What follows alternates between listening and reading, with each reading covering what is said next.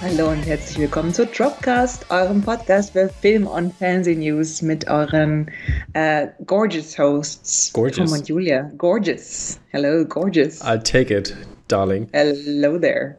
Okay, ähm, ja, schön, dass wir wieder für euch am Start sind. Wir hatten ja letzte Woche technische Probleme, deswegen hat sich unsere Episode ein wenig verschoben, aber zum Glück ist alles behoben und wir können wieder Quality Content für euch liefern. Ähm, es sind auch Ferien jetzt, voll nice. Mhm. Ich fahre ja nach Malaga jetzt. Ich freue mich schon richtig krass. Wann fährst du nach Malaga? Am Mittwoch.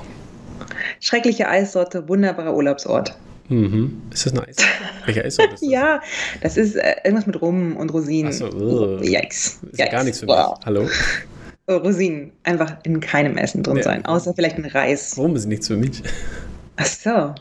Rosinen ist ganz okay. Ich hab, was hatte ich letztens so, wenn du zum Beispiel, wenn die im, äh, wenn du in der Pfanne irgendwas Geiles machst und so ein bisschen äh, auch so Tofu oder auch Fleisch oder was auch immer mit Rosinen ein bisschen anbrätst und ein paar Nüssen, oh, schon ganz nice. Kann man machen. Okay. Ja, ja, man muss immer gucken, wo man seine Süße herkriegt. Ich schütte halt ist es. einfach mal Ahornsirup drauf. Ja, ich habe ich hab zum Beispiel, ich mache auch gerne äh, dann die, die Zwiebeln vorher in äh, Sirup oder in Honig. Oder in Honig. I hear you. I hear you. Also, karamellisierte Zwiebeln, unser kleiner Podcast. Lifehack. Totaler Lifehack. ja, ja. Aber äh, bevor wir losgehen, ich würde gerne nämlich nochmal einen kleinen Shoutout an äh, zwei Freunde machen. Und zwar an Lee und Guess von dem Bewegbild Banausen. Deswegen habe ich hier auch den Sweater an. Die haben nämlich ihre 150. Folge aufgenommen und äh, da wurden die beiden ausgetauscht von äh, ihren ähm, quasi Freundinnen, äh, Freundinnen, die an der ersten Stunde teilgenommen haben vom Podcast. Und zwar Isa und Nora und äh, ihr Freund Dave. Die sind aufgetaucht und haben die 150. Folge quasi. Dave war der Gast und äh, Nora und Isa haben dann halt in, jeweils Lee und Guess verkörpert und es war auf jeden Fall sehr lustig. Und äh, da ich leider, wie gesagt, durch die technischen Probleme und da ich Daves Nummer anscheinend nicht hatte und konnte mich nicht kontaktieren, dass ich da was beisteuere, dachte ich mir, gebe ich mal hier einen kleinen Shoutout in unserer Sonntagsepisode. Also checkt doch mal rüber und äh, guckt euch, hört euch, meine ich, äh, 150 äh, Episoden der Bewegbild Banausen an und wahrscheinlich noch mehr Ganz mit genau. den anderen Supporter-Sachen. Sozusagen die äh, lange Variante von unserem Podcast dann immer. Richtig, ja, da wird halt nur, da wird halt nur hart über Filme geredet. Auch, auch alle jeglicher Zeit ist nicht immer, also es muss nicht immer aktuell sein. Ja, was ich ja ehrlich gesagt immer denke, hätte ich ja auch ganz gerne. Aber das haben wir ja bei unseren Mini-Reviews, ähm, schleusen wir das gerade so ein bisschen rein. Deswegen bin ich ja nicht ganz glücklich mit uns. Ja. Mhm. Das freut mich zu hören. I'm very lucky to be with you. Oh shit, Mann, Alter, echt? Das hast du jetzt gemacht hier? Mhm, I did that. Was ein Übergang. Willst du, willst du anfangen oder soll ich anfangen? Fang du doch mal an. Erzähl uns doch mal unsere Okay. erste Movie News. Ja, unser erster Movie News äh, ist äh, zum Thema Lucky. Und zwar heißt das Ganze Luck und das ist die ähm, Apple, ein Apple Original Film, der von Skydance Animation gemacht wird. Und das Ganze wurde jetzt, ähm, also sollte am, eigentlich am 18. Februar rauskommen und wurde jetzt ein bisschen verschoben auf den 5. August. Aber äh, es hört sich auf jeden Fall sehr interessant an, weil sehr, sehr ähm, große Namen für den Voicecast äh, da beteiligt sind. Zum Beispiel Jane Fonda, Whoopi Goldberg, Eva Nobelizade, Sada, äh, Simon Pegg, Flula Borg, der, der Deutsche in New York, äh, Lil Rel Howery, Colin O'Donoghue und John Ratzenberger und andere Menschen äh, sind da beteiligt. Und äh, ich finde, es äh, sieht auch auf den Bildern sehr gut aus. Also es hat mir gefallen, was ich da gesehen habe. Ähm, mit Drachen in irgendwelchen lustigen Kostümen und ähm, die dann äh, quasi ein bisschen in Richtung, äh, ähm, also in Richtung, also vom Broadway kommen, wie zum Beispiel Eva Nobalizada, die kommt nämlich daher und hat jetzt sozusagen ihr erstes Debüt gegeben und äh, dann wird wahrscheinlich auch gesungen, würde ich behaupten. Aber ähm, äh, man kann es nicht so genau sagen. Also ich fand, ich fand das konnte ich jetzt aus dem, aus dem Text nicht raushören unbedingt, aus de, also worum es geht. Und zwar ähm, dreht sich die Geschichte um Sam, die von Eva Noblezade gesprochen wird und äh, die ist so die unluckiest person in the world. Und äh, ja, dann ähm, trifft sie auf so ein kleines Stück ähm, Ein kleines Stück vom Glück. ein kleines Stück vom Glück sozusagen, genau. Oder ja, Glück, Glück, ja, ja, Luck ist ja Glück, ja. Ähm, Nachdem sie aus dem, äh, aus dem, aus dem, wie heißt das auf Deutsch? Foster Care System hier, Waisenhaussystem, Pflege. Oh, das gibt es, glaube ich. Pflegeeltern, Pflegeelternsystem wäre, glaube ich, genau. Pflegeelternschaft, genau. ja. Genau, dass, dass sie raus halt und äh, ja, und jetzt äh, versucht sie natürlich ihr, ihr Glück wieder auf die richtige Bahn zu bringen und äh, ja, da äh, tut sie sich mit äh, magischen Kreaturen zusammen und die sind auf jeden Fall ganz witzig. Zum Beispiel eine Lucky Black Cat, die von Simon Peck gesprochen wird, einem äh, Unicorn-Ingenieur, der von Fuller Borg gesprochen wird, dann ein Flower, äh, Blumen, Blumenladenbesitzer ähm, und dann ein äh, Loyal Leprechaun, wie es hier steht. Äh, hört sich auf jeden Fall sehr lustig an, äh, dieser Mix von Leuten, die da zusammenkommen. Und äh, ja, dann gibt es noch einen großen Drachen, der von Jane Fonda gesprochen wird, dem, den man hier auch im Bild sehen kann. Ähm, und der ist der, die ist die CEO of Good Luck. Und ja, ähm, hört sich ein bisschen nach gut an und dass man sich ein bisschen besser fühlt, auf jeden Fall. ähm, was, was ich natürlich mag, äh, dass man auch mal vielleicht, wenn man mal gerade so eine Pechsträhne hat, sich vielleicht anguckt und denkt, ey, hm. es geht auch wieder bergauf. Alles wird gut. So ist es. Ja, ich, ähm, ich mag einfach ja auch diese äh, äh The Band is Coming Together Filme. Mhm. Das ist ja im Prinzip ist ja, es klingt für mich exakt wie der Zauberer von Oz. Ja, ne? So ein bisschen. Und ist auch grün. das ist ja auch ein schöner Film, so ist, mhm. ja, kann man nichts Schlechtes sagen über einen Zauberer von Oz als Grund, Top-Boss, deswegen mhm. klingt das erstmal erfolgreich. Go so there, Apple TV. Ähm, so deswegen, hey, let's do that. Ja, ähm, dann ist auch uh, Something Imminent hier. Und zwar Aha, Imminence. so, so Imminence. Ein äh, Horror-Science-Fiction-Film, der genau alle Dinge zusammenschmeißt, die man vielleicht aus so Horrorfilmen erwartet. Also äh, eine Crew unter ähm, ich weiß gar nicht, wer spielt alles mit. Ach, das musst du gleich machen, aber das machst du mal ganz das gut, das Aufzählen von Namen. Ja, ja, du machst das Name-Dropping, ich erzähl dir kurz, worum es geht. also, eine Crew von Leuten fliegt ins Weltall und hat dort einen unangenehmen ersten Kontakt, äh, woraufhin sie wieder zur Erde zurückfliegt. Ähm, aber irgendwie ist aber dort alles anders und wild. Nee, die sind nicht im Weltraum. Ich glaube, du hast da was verwechselt. Ja, die haben First Nein. Contact somewhere. Ja, Hä? aber da hast du falsch gelesen. I'm sorry. Äh? Die sind, die sind auf dem Schiff, die sind auf dem Wasser. Den Trailer könnt ihr euch ja angucken, da seht ihr natürlich ah, ein bisschen mehr. Ah, ich habe natürlich den Film nicht geschaut, den Trailer nicht geschaut, ich hatte ah, keinen Bock. So. Okay, aber nichtsdestotrotz äh, geht es um außerirdisches Leben. Ist und eigentlich schade. Und die Tiefsee. Und die Tiefsee. Also alles. Dinge, die du nicht magst. Richtig. Und dann gibt es aber auch noch äh, einen Bootkapitän, der super religiös ist. So. Also mhm. es gibt noch mehr Dinge, die ich sozusagen nicht mag. Ja, genau. Und das, Dann gibt es ganz viele Halluzinationen und Paranoia und so weiter und so fort. Also all the creepiness in the world. Extraterrestrisches, unangenehmes Leben, Tiefsee unangenehmes Leben, christliches unangenehmes Leben. Mhm und das halt in einen wilden Horror-Cocktail geworfen. Genau, und äh, mitspielen tut äh, Michael Beach, äh, Jamie McShane und Eugene Bird. Michael Beach kennt man aus so Cop-Shows, glaube ich, und auch äh, aus SWAT, glaube ich, da spielt er auch gerade mit. Und also die Gesichter kennt man alle. Ich könnte jetzt nicht sagen, genau, wo die, woher ich alle kenne, aber ich kenne die Gesichter. Und ja. Äh, geschrieben ist das Ganze von Carrie Bellessa. Und äh, ja, die. Ähm, macht, versucht sich an Horror, was ja auch zum Beispiel aus Sundance gerade, in, den Sundance-Filmen, die alle rauskamen, da war, äh, der war der Großteil auch gerade Horrorfilme. Also Julia, du musst dich mal langsam rantrauen hier. Nö. Sonst wären die glaub, nächsten Oscars nicht für dich. Sich aus. Den Zeitgeist setzt sich aus. Ja, ich glaub, Aber Horror ist ja, ist ja nicht mehr Horror, so wie früher. Das doch, das ist immer noch so wie früher. Ich sage ich dir als jemand, der das nicht mag.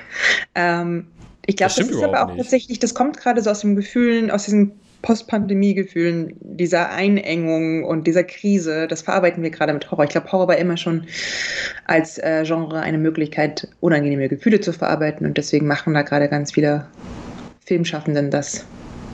Aber ich äh, verarbeite meine unangenehmen Gefühle lieber auf positive Art und Weise, deswegen brauche ich keinen Horrorfilm. Okay, um, du, you're missing out, that's what I'm saying here. But ja, das verstehe ich schon, aber das ist schon okay für mich. Ja, dann äh, macht Julia, wie ist unser nächster Film, Shoot, Cut and Run. Und zwar Jake Gyllenhaal ist daran attached. Jake Gyllenhaal, der, hat, der läuft ja hier am, äh, hat ja hier Action-Movie nach Action-Movie hier und ähm, der hat den Absprung auch nicht geschafft da. Der hat den Absprung auch nicht geschafft, aber ähm, ich meine, der macht seine Sache gut. Ich mag ihn. Ich mag ihn trotzdem noch. Äh, Ambulance noch nicht gesehen, kommt ja in diesem Monat raus. Ähm, da ist das ja Michael Bay Action-Debüt, Debüt würde ich jetzt nicht sagen, aber quasi ein Film. Also das der Debüt von, also nein, das kann man wirklich nicht sagen. Vielleicht in eine ähnliche Richtung gehen kann. Und ähm, ja, da geht es hier um einen äh, Boot. Heiß, also so ein Boat-Heist-Film hier. Ähm, und äh, ja, der, der gute Jake Gyllenhaal klaut nämlich mit äh, einer Gruppe von äh, weiteren Dieben. Ähm, klauen die so Superyachts und dann so, so krassen Speedboats hauen die dann ab und hört sich auf jeden Fall nach Speed 2 an. Bloß wahrscheinlich so schneller. It's gonna be stupid fun, I guess. Und äh, ja, äh, John, John, Glenn ist daran ähm, attached und der hat nämlich Eagle Eye gemacht und Law Abiding Citizen mit, äh, wie heißt er hier, Gerard Butler und hat auch für die äh, Serie SEAL Team äh, die TV-Serie geschrieben. Also ja, da könnte natürlich äh, actiontechnisch auch was Gutes laufen, weil das waren vernünftige Actionfilme. Ja, yeah, well, right. Ja. Ich finde es ganz, ich finde es interessant, dass Jake Gyllenhaal da jetzt so drin ist. Also, dass sozusagen das gleich sein nächster Film dann sein wird nach äh, Ambulance. Aber manchmal ist Payday halt und vielleicht kommen die auch zur anderen Zeit raus und das ist ja wahrscheinlich, also die drehen ja, glaube ich, gerade noch, der ist ja noch nicht fertig, fertig. Ja. Ähm, also das dauert ja wahrscheinlich noch und ich glaube, er ist auch, glaube ich, mit seiner Produktionsfirma halt dran, ja, ich ist so ja. schade, wie ich ihn hat so ein schönes Gesicht für so bewegende Indie-Sachen. Das ist immer wieder so ein bisschen. Ja, aber erstmal muss er Geld machen. Was mit Tiefgang machen. Damit du Indie machen kannst, oder? Ja, wow. Weiß ich jetzt nicht. So ist das. Kann auch Geld kriegen von Leuten, die ihm Geld geben wollen. Netflix zum Beispiel. Die haben mir seine Schwester auch Geld gegeben. Also los geht's. Ja. Ansonsten ähm, gibt es einen, auch apropos Action-Superstar. Mark Wahlberg wird einen neuen Film haben, der vielleicht ein bisschen Action hat, aber nicht viel. Ein Biopic über einen äh, boxenden Priester, also erst Boxer, dann Priester. Father Stu heißt dieser Film und äh, ist nach dem real existierenden Stuart Stu Long äh, geschneidert, gemacht, hm. gedreht whatever. Und das Ganze ist ein Herzensprojekt von Mark Wahlberg, der will schon seit Jahren diese Geschichte äh, verfilmen und mhm. auch da die Hauptrolle drin spielen. Vielleicht findet er das einfach interessant. So, wie wird ein Mann von, von einem Mann der Gewalt zu einem Mann des Friedens? I don't even care. Ähm, und zwar. Das müsste doch dein Motto sein. Hallo. was gibt es noch dazu zu sagen? Mel Gibson wird seinen Vater spielen. Das ist schon das zweite Mal, nachdem er das in dieser äh, komischen. Mhm ja, ja, Daddy's Home, genau, äh, gemacht hat. Und es gibt natürlich auch einen Girlfriend, Teresa Ruiz aus Narcos Mexiko, die, wenn ich das richtig verstanden habe, ihn vom Boxen zum Priestersein bringt. Aber das kann nicht irgendwie, dann ist vielleicht jetzt nicht das katholische Priestersein, sondern das evangelische Priestersein. Weil du kannst ja nicht dich verlieben und dann wirst du Priester. Oder aber deine Liebe haut ab oder stirbt und denkst dir so, niemals mehr werde ich so lieben, jetzt kann ich auch das Zölibat ablegen. Aber ist das nicht, also ist, äh, ist er katholisch oder gibt es da einen Unterschied? Du kannst doch, wenn du protestantisch aber, bist, dann kannst du doch, glaube ich. Genau, aber Priesthood klingt für mich immer so nach katholisch. Well. Na, jedenfalls ähm, ist es auch noch interessant, dass er dann am Ende schwer krank ist und trotzdem darf er Priester werden und kurz danach stirbt er dann auch, nachdem er Tausende inspiriert hat. Mhm. Ähm, das ist so ein bisschen der Grundplot, ist gerade in den frühen Phasen der Entwicklung. Also die, die und, drehen schon, die drehen schon übrigens, äh, kann man dazu auf jeden Fall sagen, weil äh, es gibt nämlich im Internet schon Bilder von Mark Wahlberg in dem Kostüm und man kann genau. nicht erkennen. Es sieht abgefahren aus auf jeden Fall.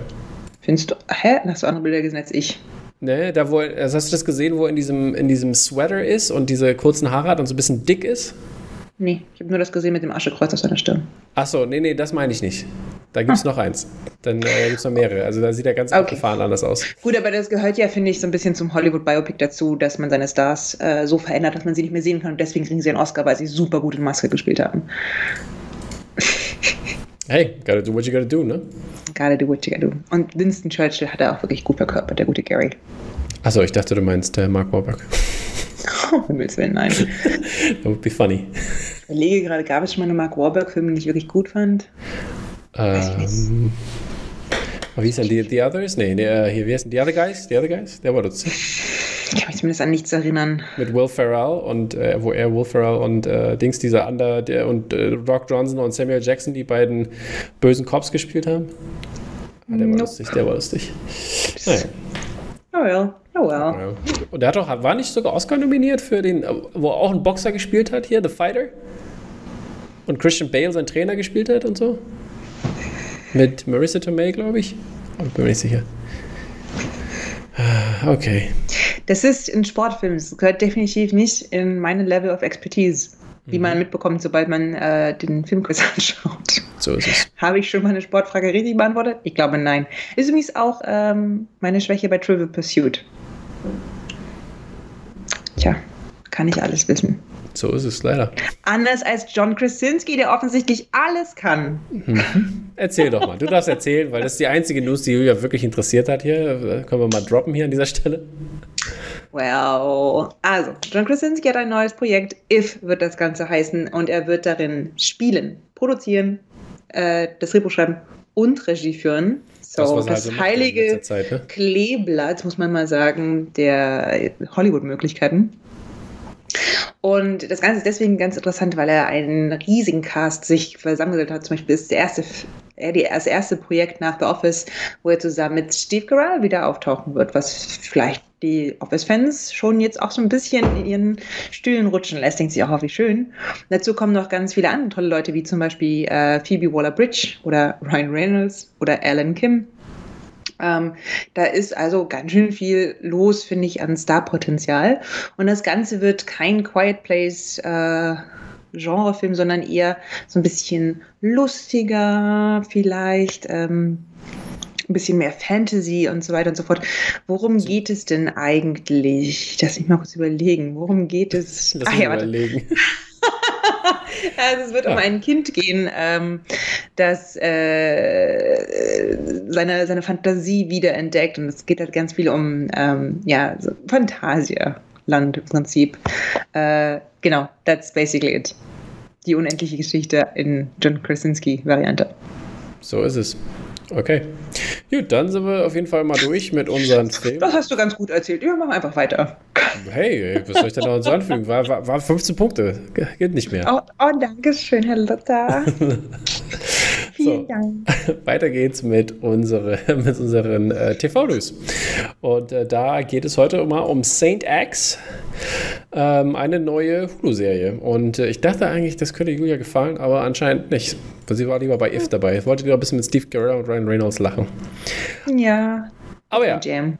Äh, das Ganze ist eine TV-Adaption von Alexis Scheitkins, Schetkins Novel Saint X und äh, das Ganze hat Hulu geordert und Dee Reese wird da ähm, äh, als Executive Producer am Start sein. Und geschrieben wird das Ganze von Leila Gerstein. Ähm, Reese wird auch Direct, äh, Directing machen und ähm, die, der Watchmen-Producer Stephen Williams ist auch an Bord. Also sehr großes Potenzial auf jeden Fall, mit, äh, also mit, mit guten Namen, äh, die da dran sind. Und, äh, Woher kennt man die, Reese? Kannst du mir die Frage kurz beantworten? Äh, die kennst du auch, ich glaube auch von, ist die, hat die auch Watchmen gemacht? Ich glaube, oder nee, Mudbound, Mudbound hat die gemacht. Habe ich von gehört, habe ich nicht gesehen. Der lief ja auf Netflix auch. War eigentlich auch yes. gut. Was hat sie noch gemacht? Pariah hat sie noch gemacht, gucke ich gerade hier. Bessie. Mhm, mhm. Und Space Force hat sie auch gemacht, mit Ausstieg. Also ein paar Folgen, Aha. nicht alle. Gut. So, äh, das ist so die Reese und ähm, ja, da geht es die ganze, also in dieser Serie geht es darum, es ist eine, eine komplexe, komplexer psychologischer Thriller und ähm, es geht natürlich um die Wahrheit hier und was passiert ist. Und zwar äh, folgt die, äh, der, der, Roman der, das Verschwinden von Alison Thomas, die eine junge äh, Amerikanerin ist, die ähm, auf mysteriöse Weise verschwindet, weil äh, während sie in der Karibik auf Urlaub war. Und dann taucht sie auf und ist tot. Und jetzt geht es natürlich darum. Badum. Badum. Aber wenigstens war sie vorher in der Karibik. Ja, ey, ey. Worst places. Yeah, worst places to die. Ja. Genau. Und äh, ja, jedenfalls geht es ja darum, dass sie halt äh, die Schwester Claire da ein bisschen ins Spiel kommt und ähm, die äh, ist halt sieben, als das Ganze passiert. Und ähm, jetzt ist sie älter. Jetzt ist sie älter ein wenig und versucht jetzt herauszufinden, was da los ist. und äh, was mit dem, äh, also was dahinter steckt und dass es nicht nur irgendwas war und dass dieser Mord aufgedeckt wird. Und ja, das äh, hört sich natürlich sehr interessant an, weil zum Beispiel auch die Vogue da sehr, sehr groß. Ähm, die mochte das Buch, genau. Die mochte das äh, wirklich sehr und äh, ja, das äh, hört sich ganz interessant an. Ich bin gespannt, was sie mit den weiblichen Charakteren machen und hört doch, hört sich gut an. Deswegen dachte ich. Ich bin ja, ich bin ja ein Sucker für gute, doch, doch, ich bin schon auch ein Sucker für gut gemachte äh, Krimisachen. Aber dann, äh, es ist interessant, dass ich mag eigentlich britische eine Krimiserie ist, desto besser gefällt es mir. Mhm. Das ist bei mir Deswegen, different. Spannend. Weiß ich nicht. Also ich glaube, so richtig amerikanische Krimiserien hm, fällt mir gerade nichts ein. Doch, na klar, mehr auf Easttown. Aber Beispiel? ansonsten. Da gibt es richtig viele. Ähm, The Outsider war großartig auf HBO und da gibt es auch einige. Genau, es gibt. Ich, also ich will gar nicht sagen, dass es keine großartigen äh, amerikanischen Krimiserien gibt. Die sagen einfach, I'm drawn to the BBC ones. Mhm. Ja, ist bei so, mir, gesagt, komischerweise umgekehrt. Ich weiß auch nicht, aber gut. Dann. Aber du magst eh britische Sachen gar nicht so gerne. Das ist ja immer die Sache. Ja, ist ganz komisch. Ich weiß auch nicht, wieso.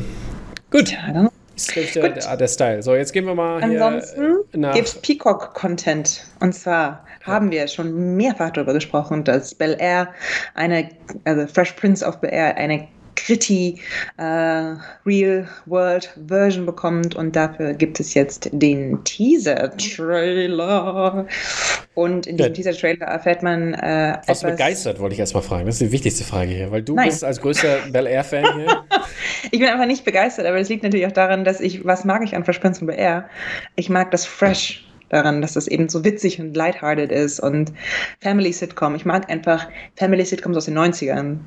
Und äh, das Ganze versucht ja die neue Serie auch gar nicht ähm, hinüber zu retten, sondern sie nimmt quasi äh, die ganzen Leerstellen und füllt die mit, wie ist es denn wirklich gewesen, wenn man mal die ganzen Comedy-Aspekte abzieht. Wenn, wenn einer auf dem Basketballcourt in Philly in Trouble gerät, dann ist es wahrscheinlich, dass da eine Schießerei dahinter steckt. So. Was auch interessant ist, finde ich. Genau, also das ist so, also so ein Andocken an einer völlig utopischen äh, Serie, die der Fresh Prince of Bel Air irgendwo war, finde ich. Ähm, also ein positives Besetzen von schwarzen Charakteren, eben so ein reicher schwarze Charaktere zeigen, die aber trotzdem so Family Values haben und so weiter und so fort. Also ne, das war ja im Prinzip. Aber das findet ja trotzdem noch statt, würde ich behaupten. Genau, aber ich glaube, dass, also so wie ich das sehe, ist alles so ein bisschen. Realitätsnah? Ja, also das finde ich, fängt ja bei der Farbigkeit schon an. Eine der schönen Sachen an Fresh Prince of Air ist natürlich, dass es eine Explosion dieser 90er Jahre Pastellfarben ist. Mhm. So. Und also ich habe einfach Angst davor, Figuren wie äh, Carlton als echte Menschen zu erleben. Ich mochte daran, dass es eben keine echten Menschen sind. Ähm, ja, und deswegen, äh, weiß ich nicht, bin nicht so ganz excited, einfach weil die Serie wird halt keine Comedy. Und ähm, das ist das, was ich an Fresh Prince von BR mag. Okay. Das ist wie, wenn ich will ja auch keine, keine, keine Gritty Version of Alf haben wollen. So. Das wäre wär interessant. I would like to see it, like see him actually Oder eating cats. Gritty Version of Steve Urkel. I, also, I don't need this in my life. Naja, aber das ist jetzt ja mehr Comedy. Ich glaube, naja, Prince of Air war schon einfach Comedy pur. Und ich glaube aber, dass das ähm, dass das ein, das ist einfach eine wichtige, äh, ja, ein wichtiger Meilenstein, finde ich, in schwarzem Fernsehen. Mhm. Und ich kann mir, ich hab, kann mir total vorstellen, warum Leute Lust haben, das zu nehmen und zu schauen, was kann ich noch mit dem Stoff machen. Und ähm, ich, ja, ich wünsche dem einfach, dass so, glaube ich, der andere Weg herum, sozusagen das zu sehen und dann zu gucken, wo kommt das her und dann zu gucken, oh mein Gott, Fresh Prince of Air ist so witzig und schlau. Ähm, das ist dann vielleicht eine ganz angenehme Revelation. Nur ich glaube, dass mein Weg sozusagen, das geliebt als Teenager und jetzt mhm. dahin kommen als Erwachsener, der ist sehr schwer zu gehen in der Fahrt. So mein Eindruck. Okay, we'll see, we will see. Also, wirst du es gucken we'll, nicht? Äh, ich guck mal rein. Guck's mal. Aber Peacock, ist das nicht eh schwierig? Wo kommt denn das dann immer? Bei, bei Prime, wenn man Glück hatte. Irgendwo wird schon kommen, ja. Irgendwo wird schon kommen. Ähm, ja. Peacock Paramount? Nein, das ist was anderes, ne? ist so. Äh, ich glaube, das äh, NBC ist ja NBC hier. Ich glaube, die gehört ja. dazu. Oh, das ist schwierig. Ich bin mir nicht sicher. Nee, stimmt nicht. Paramount ist nicht NBC. Nee, es war alles so viel leichter, als es nur Netflix und Prime gab. So ist es. But everybody wants some money. Yes, me too, by the way. Ja, so, ähm, MeToo ist auf jeden Fall nicht unser nächstes Thema, weil da wird auf jeden Fall sexualisiert und objektifiziert, was das äh, Zeug nur hält hier. Und zwar Immigrant. was einen natürlich sehr, sehr komisch sich anhört. Aber es geht um die Chippendales. Ähm, die Chippendales, äh, da äh, steckt eine ganze Menge hinter, hinter diesem äh, Millionen Dollar weitem Entertainment, das äh, weltweit bekannt ist. Äh, und zwar steckt da Somen Steve Banar Barnarji dahinter.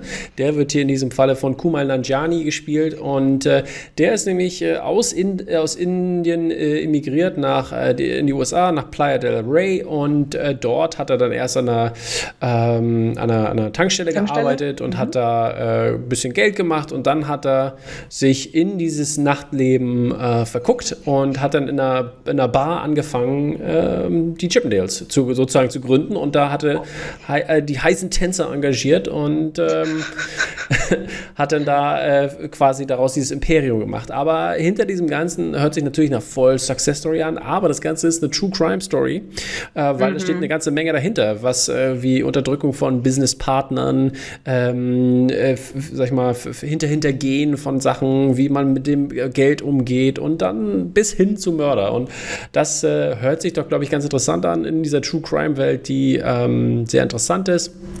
Und äh, attached ist auch Murray Bartlett, den man aus The White Lotus kennt, und Robert Siegel produziert das Ganze und jetzt auch aus Masters of Sex. Annalie Ashford ist auch daran beteiligt und ähm, ich finde, es hört sich ganz interessant an. Ich finde, es geht, äh, es geht in so ein bisschen so eine ähm, Pam und Pam und Tommy äh, Sache hier, die ja nächste Hast Woche. Hast du schon angefangen? Nee, es startet doch nächste Woche erst. Achso, ich dachte, die wäre schon, nee, nee, wär schon mit, full on. Am Mittwoch, nächste Woche Mittwoch. Nach, nach mhm. äh, wahrscheinlich nach äh, Mandalorian ist es dann für mich, bevor es zum Flieger geht. Ja, ja, schauen. Jetzt ist nämlich auch schon nicht mehr Boba Fett, sondern Mandalorian, because he hijacked so, the last there you go, episode. There you go. Hast du es eigentlich gesehen jetzt? Habe ich gesehen vorher. Man, War krass, ich, jetzt, ich, würde ja nie in den Podcast kommen, ohne die neuesten Folgen gesehen zu haben. Just in case this happens. Ja, best, äh, war, das, äh, war das die beste Folge für dich, oder was? Zweite Folge war die beste für mich bisher. Ja, okay, ich fand die großartig. Also allein von der Cinematografie her bis hin zu ähm, dem, was wir an Lore wirklich bekommen haben. Ich meine, es war keine. Es Boba, war die Fast and Furious äh, Mandalorian-Folge. What? Natürlich, sie bauen im Wesentlichen ein Auto. Weirdes Montage. Oh. Ich finde es schon, es ist. ist, ein, es war doch das gleiche Prequel, wie im Prequel. Also ist das Episode 1 auch für dich Fast and Furious, weil sie einen Podracer bauen? Ja. I guess. Wow. Aber ich finde, es hatte schon, also ich finde, es war sehr so Werkstatt-Flair. Ich fand, es war eine sehr äh, montagierte Folge. Äh, war einfach sehr viel los. I liked it. Ich mochte die, äh, die Androids sehr. Ja, die waren sehr die waren cool, aber ich, ich muss sagen, ich habe auch die erste Szene echt gemocht. Also mit, also da, also wie das aussah, die vom, vom, von der Cinematografie her ging es schon los, ähm, welche wesentlich besser ist, finde ich, als äh, bei Boba Fett. Und ähm, ja, also es, man hat einen Unterschied gemerkt. Als wenn das produziert wurde für äh, Mandalorian Season 3, aber jetzt quasi sich entschieden wurde, wir machen, wir, wir, wir fügen das jetzt mal hier ein, weil die Fans ein bisschen hm, sind. Weil sie Boba Fett nicht so geil finden, meinst du? Ja, habe ich das Gefühl, ja. Ja, ist ja auch ein schwieriges Erzählkonstrukt, Boba Fett. Aber er muss ja auch kommen. Also Mandalorian muss ja kommen, aber es war, war, schon okay. Aber ich fand, wie gesagt, es war eine andere Stimmung, es war definitiv besser und äh, ja, aber mir hat es mir wirklich sehr gut gefallen. Ja. Ja, ich bin auch äh, durchaus dabei. Ich mag das und das ist jetzt gut. Hat mich jetzt nicht gestört, dass das plötzlich auftaucht. Ich war nur irritiert. Und hallo? Hallo. Gibt's Geschenke auch noch? Geschenke? Ich freue mich richtig doll. Ach so. Ja, ist auch so süß. Einfach das Tuch schon im Prinzip. Ja, ja, ja. Äh, also ich verrate jetzt nicht so viel für so Leute, die es noch nicht haben, aber ja. Look at those ears, just saying. Mhm. Ähm, wir sind, also klar, wir schweifen ab, because eigentlich sind wir ja Nerds und müssen halt ab und zu auch über Filmnews reden. Deswegen geben wir euch noch eine letzte Serie mit auf den Weg und zwar auch Netflix äh, produziert weiterhin Thriller-Serien, because die laufen halt. Ja, ne? Und äh, ein Grund, die nächste Netflix-Thriller-Serie Pieces of Her ähm, zu gucken, ist Toni Collette, because she's always awesome. Mhm. Ich finde schon, es gibt wirklich wenig, wenig schlechtes Zeug mit Toni Collette. Ähm, ja, Nightmare Alley zum Beispiel, ne? Spaß. Worin siehst, sie eine ja der schlecht. wenigen Highlights ja, ist, ja, ja, mal sagen. Und zwar spielt Toni Collette eine mysteriöse Mutter, die zusammen mit ihrer Tochter, die gespielt wird von Bella Heathcote, in einem Diner sitzt. Ähm, da wird ein Geburtstag gefeiert und plötzlich Mass-Shooting-Alarm. So, geht dann nochmal so passiert dann einfach. Ist in die USA, da passiert das, das leider ständig. Ja. Ähm, und während dieses Mass-Shootings offenbart die Mutter ungeahnte Talente. So, man kann nur ahnen, dass es äh, darum geht, dass sie ebenfalls eine gute Schützin ist oder gute Kämpferin ist. Also was man halt so als Mutter noch in der Hinterhand hat. Because you are a former SEAL, CIA agent whatever. Und in äh, dieser Serie geht es halt darum, ähm, so nicht nur die Geheimnisse der Mutter aufzudecken, sondern auch vor vielen verschiedenen Gefahren davon zu rennen, wie die ersten Bilder offenbaren. Ist es vielleicht in Ordnung? Wir warten mal auf einen richtigen Trailer, ob mich die Stimmung kriegt oder nicht. Okidoki, hokipoki. Dann äh, gehen wir mal zu unseren Headlines rüber und äh, das ist eine richtig gute Headline, weil ich bin großer Percy Jackson Fan und Percy Jackson wird jetzt als Disney Plus Serie umgesetzt. Ich freue mich drauf. Oh, ja, schau an. Äh, ich habe den ersten Film gesehen, war gesagt, extremely underwhelmed.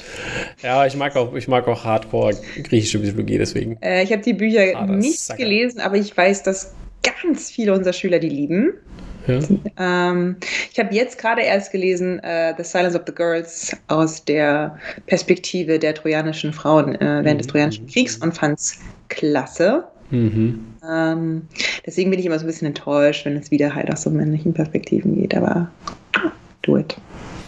Mach halt, ist halt erfolgreich, Leute, gönnt euch. Vielleicht können sie was umändern hier, I don't know, aber ich meine, Perseus. Werden sie nicht.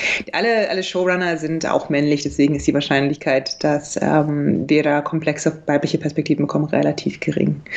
Äh, ich bin gespannt. Ich finde, ähm, auf Disney Plus passiert ja ganz viel so in die Richtung. Ähm, ich habe zum Beispiel äh, Mysterious Benedict Society. Mhm. Einer der Macher ist, äh, kommt daher nicht zu Ende geschaut interessanterweise, obwohl ich es gar nicht schlecht fand. Mhm. Aber ähm, manchmal denke ich mir so, es hätte halt auch echt ein guter Film sein können. Hast du eigentlich Only Murders in a Building geguckt? Habe ich immer überlegt, ob ich es jetzt anfange. Richtig ich gut. Richtig nicht gut. geschafft. Guck's, Irgendwie, guck's. Äh, weiß ich nicht, on a, on a, rainy Corona Day, wenn mich das nochmal erwischt, dann vielleicht, wenn ich mir weiß, was ich sonst gucken soll. It's funny and it's delightful and. Ja, und ich mag Steve Martin einfach wirklich gerne. Mhm.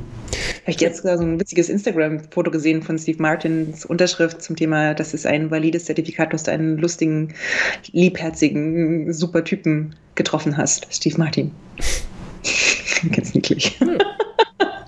Äh, erzähl uns doch bitte noch was über die nächste Headline, because I have no idea what ja, you're talking ja, about. Dann äh, würde ich mal sagen, mach mal bitte den Apple TV an und äh, guck dir bitte mal Ghosts an unglaublich gute Serie. Es war, wie gesagt, ich habe ja schon ja. erwähnt, Überraschungshit auf jeden Fall. Ähm, äh, und die haben jetzt announced, dass es auf jeden Fall eine zweite Staffel geben wird. Es gibt nämlich schon die britische Variante, die kenne ich nicht, aber man sieht auf jeden Fall auf den Postern ähnliche Charaktere, aber die hier ist ganz geil. Die haben da, ähm, wie gesagt, in der Serie geht es halt um ein Pärchen aus New York eigentlich, die jetzt aufs Land ziehen, weil ihre äh, Tante oder sowas da von, von, der, von der Frau, ähm, die ist gestorben und hat denen das Haus Haus vererbt und so. Und die machen jetzt da so ein Airbnb draus. Und äh, bei den Umbauarbeiten fällt sie die Treppe runter und ist im Koma. Und nachdem mhm. sie aus dem Koma aufwacht, äh, kann sie Geister sehen. Und die Geister, die auf diesem, die auf diesem Anwesen sozusagen gestorben sind. Okay, sounds und, not delightful. Doch, doch, aber was meinst du mit, aber es läuft nicht auf Apple TV, du meinst was anderes wahrscheinlich. Du meinst nicht Apple TV. Ja, ich glaube, auf Apple TV ist das, glaube ich, oder? Nope. Ich dachte. Hier gibt es noch vier Freunde und die Geisterhand. Netz. Okay, gut, dann habe ich mich gehört. Dann, äh, ja, also, also Renewed ist es bei CBS, aber ich dachte, Apple hätte das. Aber gut, habe ich mich gehört wohl. Aber auf jeden Fall ist es großartig.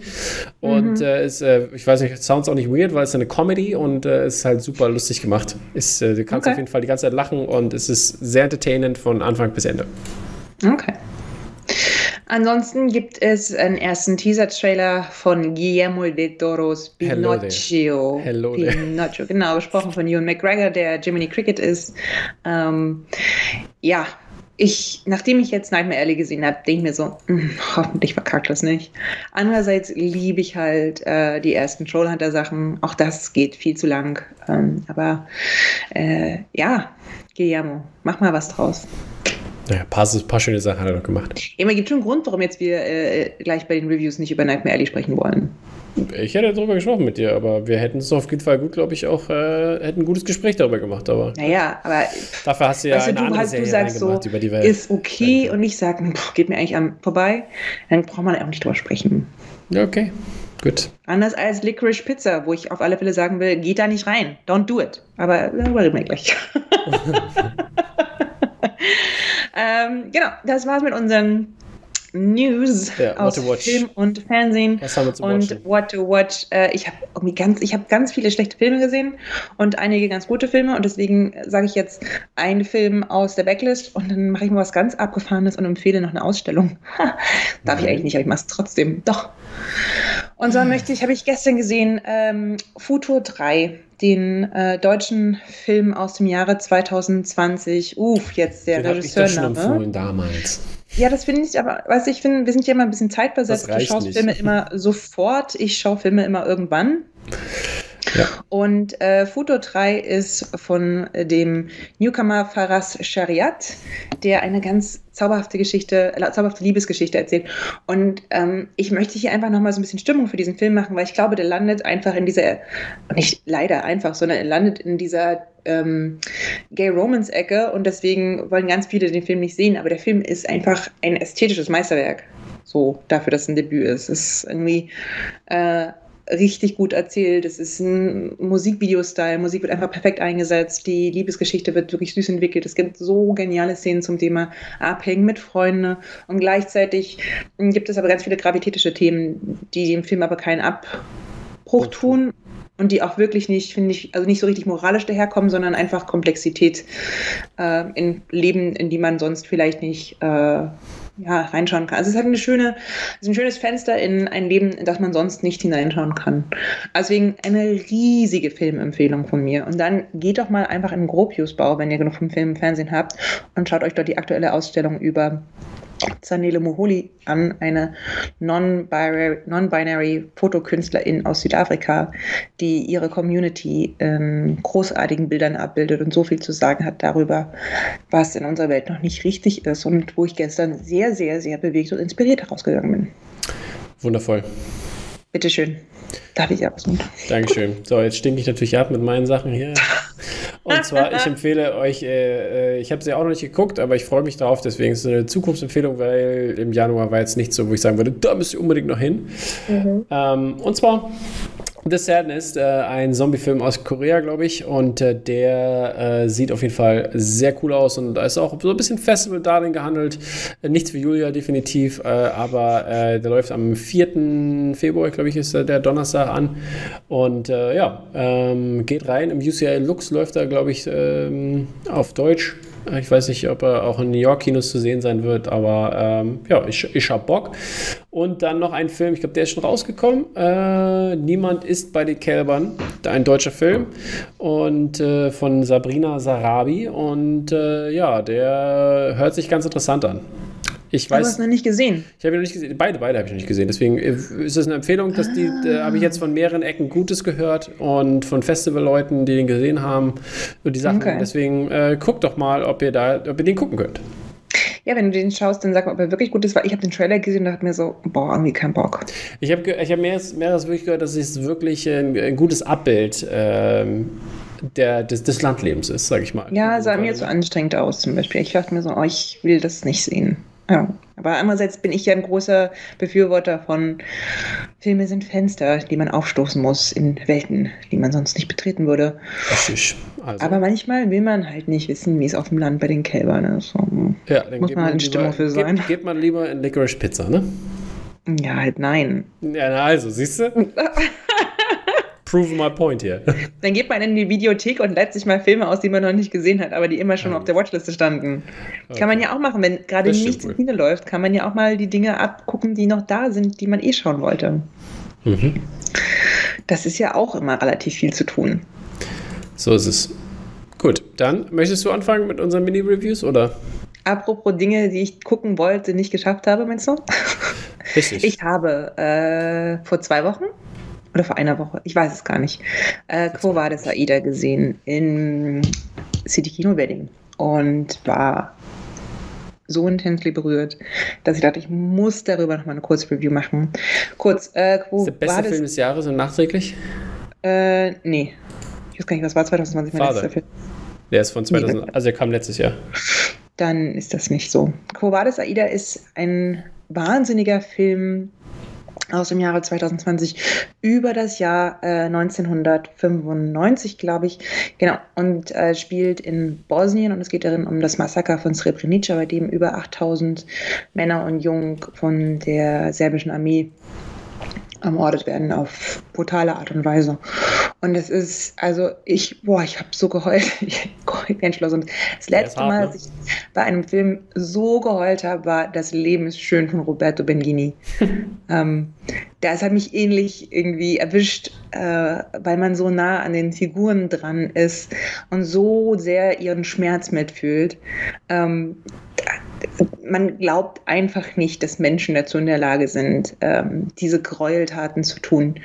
Und ähm, das Besondere an Quo Vadis Aida, dass es eben nicht nur, bin ich emotional unfassbar berührend gemacht ist, sondern es einfach insgesamt wirklich großartig gemacht ist. Ähm, wir haben hier eine ganz junge Regisseurin, nämlich Jasmila Zbanic. Hm, wir werden, ich werde jetzt alle äh, jugoslawischen Namen butchern. Tut mir leid.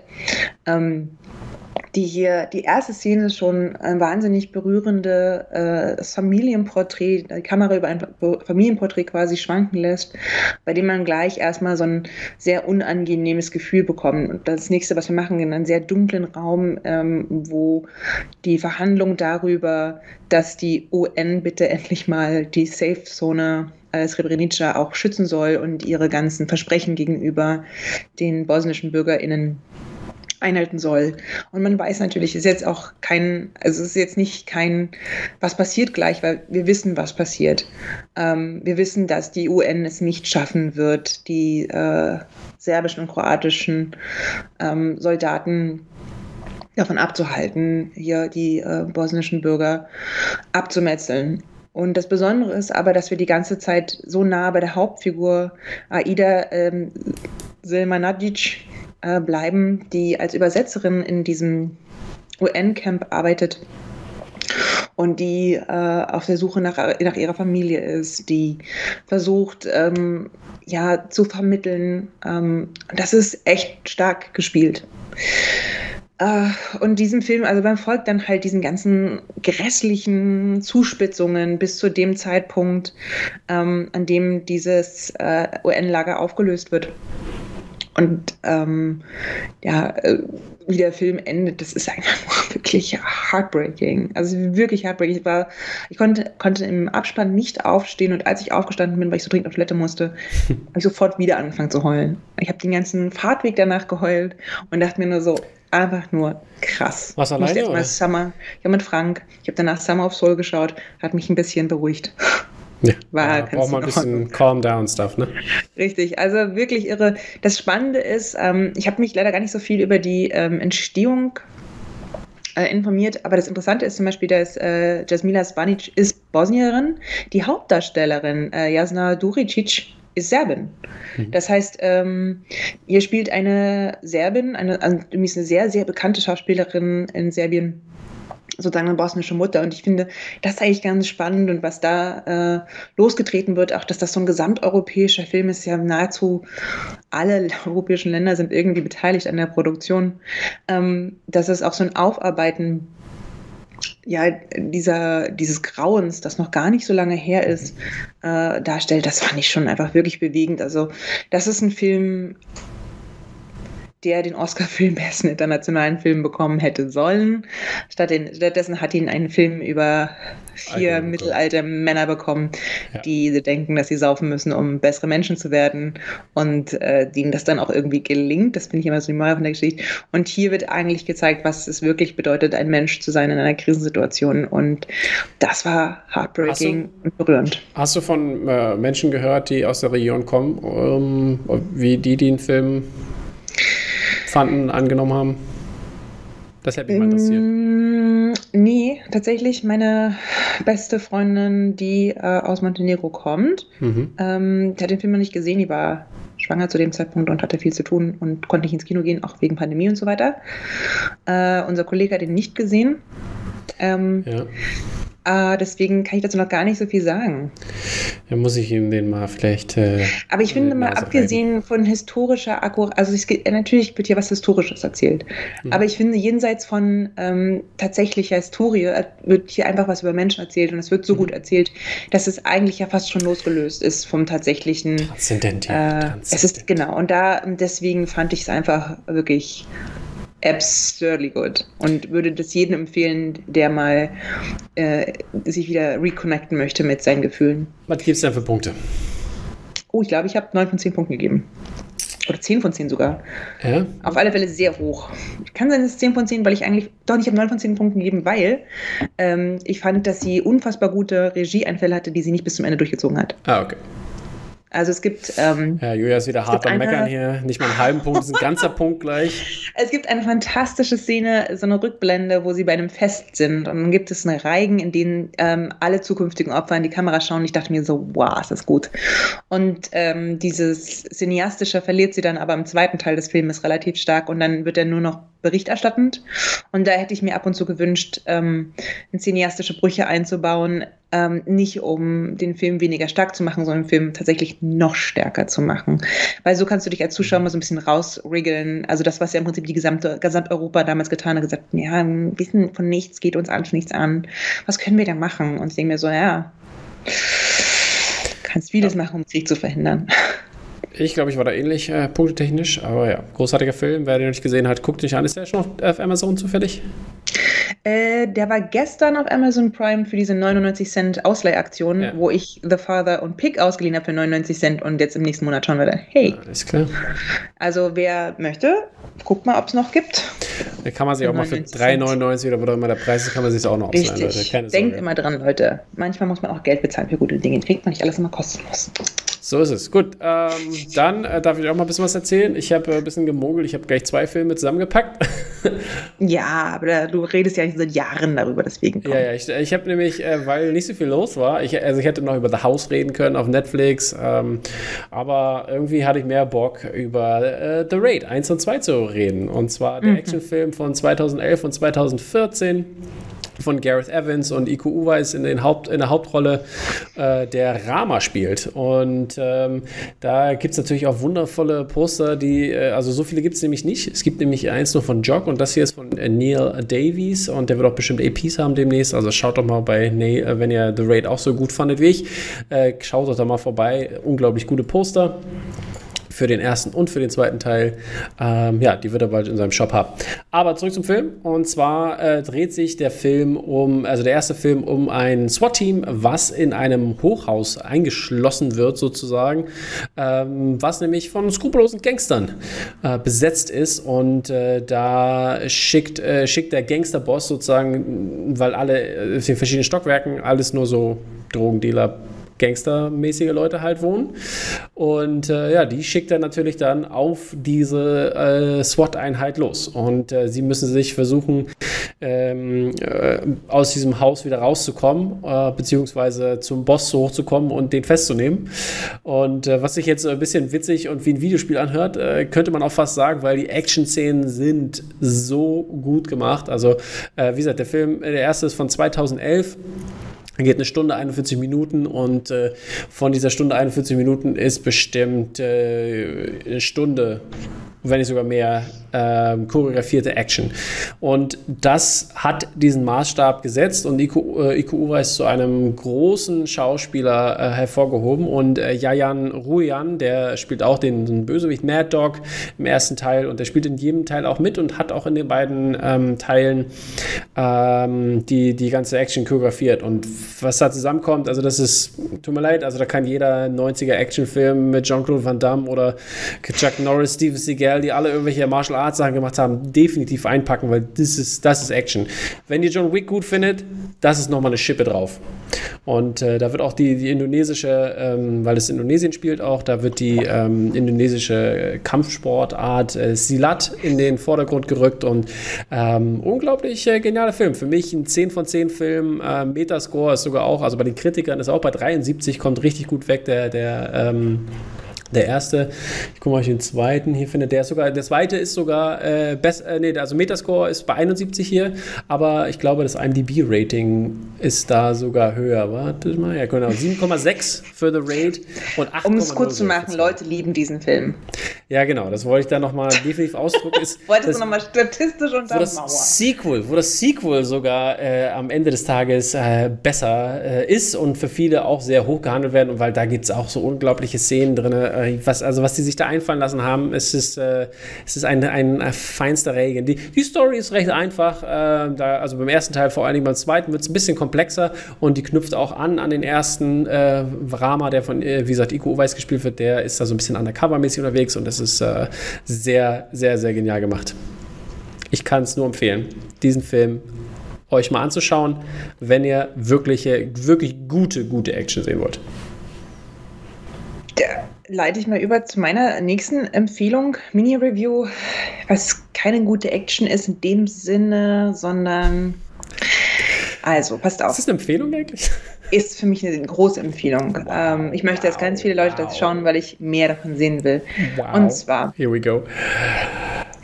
Auf Amazon Prime gab es letztes Jahr Rat der Zeit, Wheel of Time, die große Fantasy-Saga aus den 90ern von, boah, Wheel, Namen vergessen. Wheel of TV Robert. Crime. So, und jetzt ist es so, ich habe die ersten drei Folgen gesehen und war durchaus hooked und hatte dann eine kurze Pause gemacht und irgendwie habe ich gedacht, so, oh, irgendwie zieht mich nicht zurück zu dieser Serie hat mich jetzt nicht kalt gelassen. Ich war durchaus gespannt. Ich mochte die Figuren ganz gerne und habe dann aber einfach Pause gemacht und mhm. ja. Und dann habe ich einen Podcast gehört. All Opinions Are Correct, ein sensationeller Science-Fiction-Podcast übrigens für alle Leute, die das mögen. Ähm, und da ging es darum, inwiefern, äh, inwiefern Gender eine Rolle in Reiter Zeit spielt und warum sie das so gut finden und so weiter und so fort. Ich dachte so, oh, wait a minute. All diese Dinge, über die sie ja sprechen, sind mir auch wichtig. Und habe dem Ganzen sozusagen einen Shot gegeben und habe am Freitag die letzten fünf Folgen am Stück geschaut. So, und dachte mir so, ha, so, darf ich eine Zwischenfrage stellen? Hooked. Yes, please. Findest du das jetzt gut, weil es deine Themen anspricht oder findest du die Serie gut? Pass auf, ich finde die Serie ähm, gut es ist eine fantastische Fantasy-Serie. Es ist Herr der Ringe meets Game of Thrones meets every other Fantasy-Serie. Ähm, was der Unterschied ist zu all diesen anderen Dingen, ist, dass es halt female-driven ist. Du hast ähm, ja, im Mittelpunkt der Serie steht halt äh, ein fantastischer Magierin-Clan. So. Aber ist es das, was es gut macht, oder ist es der Inhalt, der es gut macht? Das ist ja die Frage für mich. Also ich, ja, aber klar, der, Inhalt ist, der Inhalt ist, vier junge Menschen begeben sich ähm, auf die Suche nach sich selbst und finden ihre eigene Dunkelheit, äh, müssen sich ihren Sehnsüchten, ihren Ängsten stellen. Ähm, das ist sozusagen Coming-of-Age Hero's Journey at its best. So.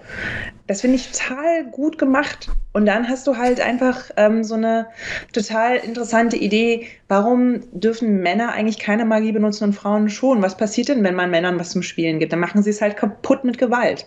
So, darum geht es halt auch in dieser Serie. Ähm, am Anfang, und ich habe ja mit dir darüber gesprochen, am Anfang, ich fand, war ich ganz bei dir, dass ich auch dachte, so teilweise sieht es irgendwie billo aus. Ich finde es mit jeder Folge besser geworden, interessanterweise. Und so richtig hooked war ich in dem Moment, wo sie in, dieser, in diesem White Tower Magical City ankommen. Und plötzlich auch so ganz andere Fabelwesen kriegst, wie diesen Ogier und sowas. Und dann habe ich ähm, so mit jemandem darüber gesprochen, mit dem ich mich immer unterhalte, wenn ich das Gefühl habe, hier ist etwas, wo man eigentlich mal, wie, wie machen Fantasy-Fans, wie nehmen die das wahr, nämlich mit meinem Vater. Und der fand das auch richtig klasse. Und es war dann sofort so ein Gespräch so, hey, wer war dein Lieblingscharakter, warum, welche Stadt machtest du am liebsten und so weiter und so fort. Und ähm, das kann, also diese Art von Konversation ich habe keinen gemacht. Auch? Ich habe keinen gemacht. Keiner hat mir gefallen. Ich habe der einzige, den ich gut fand, war der Samurai, weil er vom Look her cool war. Aber das war's auch schon. Der Rest war I'm sorry. Die waren drin langweilig, die waren, die, es sah schlecht aus. Die Story war so, okay, I, I, I'm not attached, I don't give a shit about you all. Es war so ein bisschen wie, okay, wir äh, haben äh, erstmal ein kleines Budget, wollen Harry Potter sein, weil wir können nicht zu sehr in die Action gehen, weil wir wollen ja natürlich auch die ganz jungen Aber Leser, sie sind äh, nicht Harry Potter, sie sind Herr der Ringe. Ja, ich verstehe von dem, was sie machen, aber ich finde, was Harry Potter macht, also an Action sozusagen, ne, was, was, was, was, wo Herr der Ringe grittier ist und ein bisschen, sag ich mal, erwachsener ist, nenne ich es mal, ja, ist, ist, macht das die Serie genau Harry Potter-mäßig, obwohl sie wie Herr der Ringe sein wollen. Und das finde ich Ja, aber das finde ich Problem. ehrlich gesagt total, total angenehm. Was nach diesem riesigen Schlachtfest, das Game of Thrones war. Ja. Ich war einfach so, ich war einfach angepisst irgendwann von Game of Thrones. Mich hat das genervt, dieses ewige Gritty sein. Ich finde, Grittiness ist nicht unbedingt was Tolles. Das bedeutet oft einfach nur, dass man das, was Menschen aushalten, ausreizt. So, warum muss ich das sehen, wie jemand die Augen eindrückt, bis der Schädel zerplatzt? Ja, davon rede ich auch gar nicht. Aber das macht der Herr der Ringe auch nicht. So, aber aber du weißt, was ich sagen möchte. Ganz, ja, aber ich bin dann eigentlich immer ganz glücklich, wenn das mal wieder ein bisschen weniger wird. Okay, dann, Und dann, ich finde, weniger ist es auch nicht. Ich finde schon, dass die, äh, die Gruselwesen besonders gruselig aussehen. Ja aber, äh, ja, aber das Problem ist, dass sie gruselig sind, aber die sind so, so Randos halt. Und, und das Problem ist, dass die halt scheiße aussehen. Ja, aber das sind halt Ziegen. Riesen. Nein, Was willst du nee, machen? Nicht, nicht, vom, nicht vom Stil her, sondern wie sie dann natürlich eingefügt werden. Also, also es ist. Äh, ja, ne? aber. Weißt du, was ich meine? Halt, Cinematisch. Ich meine, es ist halt. Es ist halt eine Serie, die wirklich auch ziemlich viel abstecken muss, weil so viele Orte zum Beispiel gezeigt werden. Und ich war dann einfach wirklich, ich mochte tatsächlich irgendwann die Figuren alle sehr gerne. Mir ging es ja am Anfang genau wie dir und ich war irgendwie, ich mochte das, aber ich war nicht hooked. Und nachdem ich dem aber, nachdem ich auch fünf Folgen en masse geguckt habe, dachte ich mir so, oh nein, wenn die jetzt stirbt, das halte ich kaum aus, zum Beispiel. Und das hat mich wen, auch Wen hast du nicht ausgehalten? Ich hab, es gab diesen Moment, wo ich dachte, dass Lan, der Samurai-Charakter, möglicherweise sterben könnte, weil ja. alles spielte darauf hin. ja, das ist der einzige. Das, das, nicht. das ist der einzige, der Beispiel, na, Ich mochte diese ganzen ähm, Zauberinnen richtig, richtig, richtig gerne. Auch nachher in dem Turm. Ich finde, dass äh, die Oberzauberin einfach so viel Spaß macht in der Art und Weise, wie sie spielt.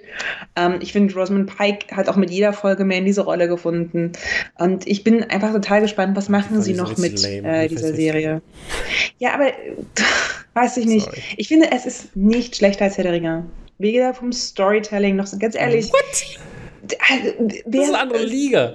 Es ist null andere Liga. Total, es total. Ist, also total, Robert Jordan hat genauso eine riesen Fanbase wie äh, ja, meines Erachtens Jared Tolkien. Aber ich, und ich ja, finde okay, auch, gut, okay, nachdem ja. ich jetzt Herr der Ringe noch ein paar Mal geschaut habe, ich finde es wow, wow, wow, einfach lame. Und ich muss ganz ehrlich sagen, ich halte nicht noch mehr Fantasy ohne Frauen aus oder wo es hauptsächlich darum geht, die Frauen abzuschlachten, ohne dass sie das sich kann ich, Das kann ich verstehen, dürfen. aber das kann nicht der einzige es, Grund sein. Das kann nicht der einzige doch, Grund sein, warum Dinge besser sind. Ist es auch nicht. also ich finde auch, dass insgesamt macht das einfach Spaß und es hat interessante Ansätze zum Beispiel. Also auch diese friedliebende ähm, ja, friedlichen okay. Hippies, die da auftauchen oder sowas.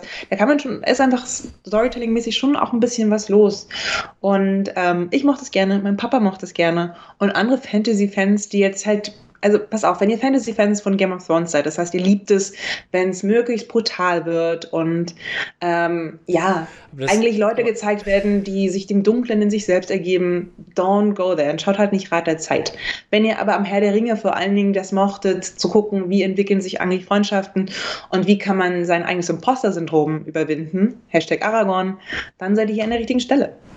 Und ich mag all diese Dinge und es geht mir nicht um Augen eindrücken oder sonst einen Scheiß und ich fand es nicht gut. Aber why not? Ich verstehe das gesagt, nicht. Es sah schlecht aus. Die Charaktere waren alle viel zu weit irgendwie. Ich habe nichts gefühlt für diese Charaktere. Die wurden mir nicht ordentlich, äh, da wurde nichts dargestellt. Ich fand, die Welt allgemein war, äh, war nicht ordentlich, wurde nicht ordentlich aufgebaut, so dass ich, dass ich da richtig drinne bin. Das, hm. das hat mir überhaupt null gesagt. Das nicht, Charaktere, Charaktere haben komische Entscheidungen getroffen, die ich fand so, äh, you doing that now? Really? Hm. So, so aber ich zum Beispiel, ich fand das Worldbuilding völlig in Ordnung. Ähm, und ich, wenn ich nicht gut gewesen wäre, hätte ich halt nicht fünf Stunden am Stück gucken können. Natürlich ist es nicht 10 von 10. Ja, die Serie ist bei mir 7 von 10 oder so. Oh, das ist ähm, hoch bei dir dann. Ja, weil ich war auch unterhalten so. Und ich, ich bin gespannt auf die zweite Staffel. So, ich bin halt schon auch invested. Ja, ich nicht, ich mochte das. Hm. Ich mag einfach Rosamund Pike gerne und ich finde, die hat Ich finde, die war auch fair besetzt. Ich mag die gar nicht in der Rolle. Gefällt mir überhaupt nicht. Hm. Weiß ich nicht, spätestens in der lesbischen Liebesgeschichte dachte ich mir nur so, hm, I like that.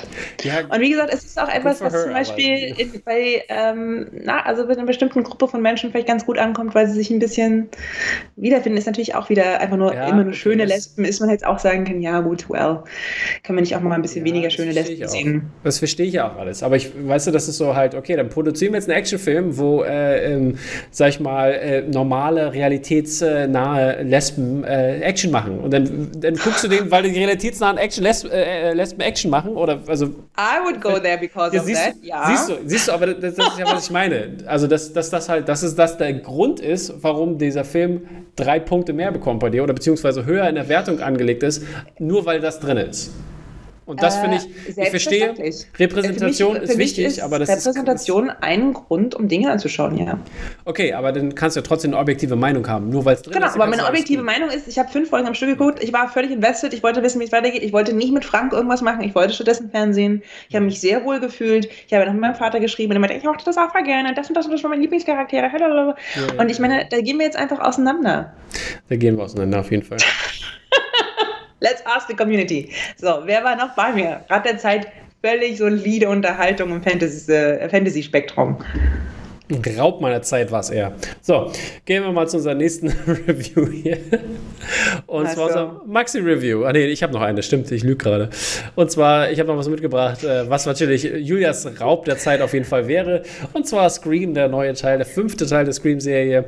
Ähm, ich habe alle Scream-Teile damals geguckt. Ich habe mich jetzt entschlossen, nachdem ich den neuen Teil gesehen habe, äh, ich werde mir nochmal die alten Teile angucken. Und zwar aus dem Grund, weil äh, wir ja Meta- Ebenen gerne bei Filmen lieben und äh, zum Beispiel Matrix auch deswegen mögen oder halt ähm, andere ähnliche Filme. Und Scream ist quasi das Matrix der Horrorwelt, weil Scream ja schon damals ähm, sehr, sehr meta war auf die Filme, die rausgekommen sind damals zur damaligen Zeit. Also was Slasher-Filme be, be, be, äh, anging und auch was die, ähm, was die Regeln waren, ähm, was die Gesellschaft auch angeht und äh, das wiedergespiegelt hat. Und das äh, war schon sehr interessant. Und das macht dieser Film Scream 5 auch wirklich sehr gut, muss ich sagen.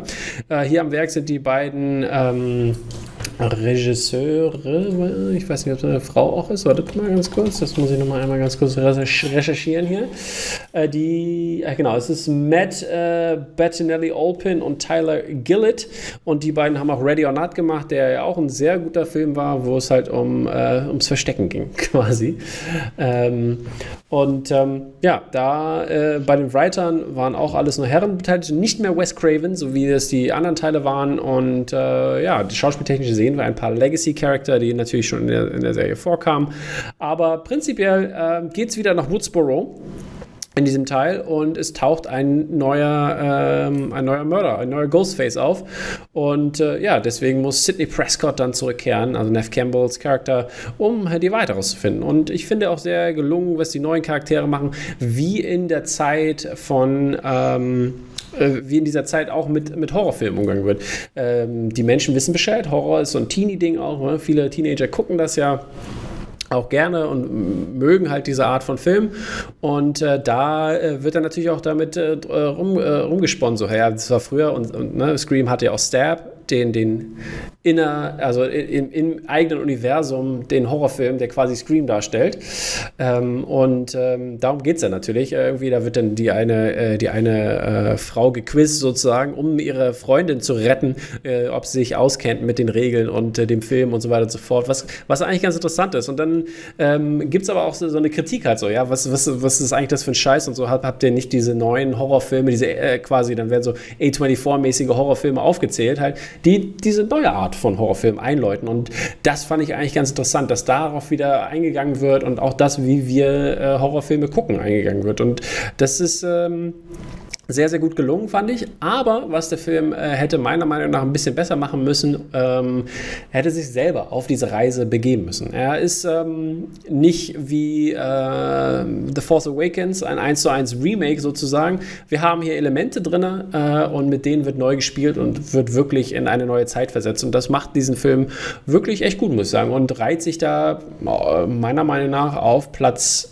zwei oder drei definitiv in den fünf Filmen ein äh, und ist ein sehr gelungener Horrorfilm. Und ich hoffe, wenn es jetzt wirklich weitergeht, dass sie wirklich diesen Sprung schaffen, weg von dieser Scream-Reihe oder beziehungsweise von, diesen, von diesem alten Klischee von Horrorfilmen wegkommen und zu diesen neuen, ähm, neuer Art und Weise A24-Style-Horrorfilme äh, das aufziehen. Weil das wäre wirklich interessant und das wäre was, ähm, was glaube ich auch anderen Leuten genauso viel Spaß bringen würde, wenn die Reihe äh, sich sozusagen verjüngert, würde ich sagen, in dem Sinne.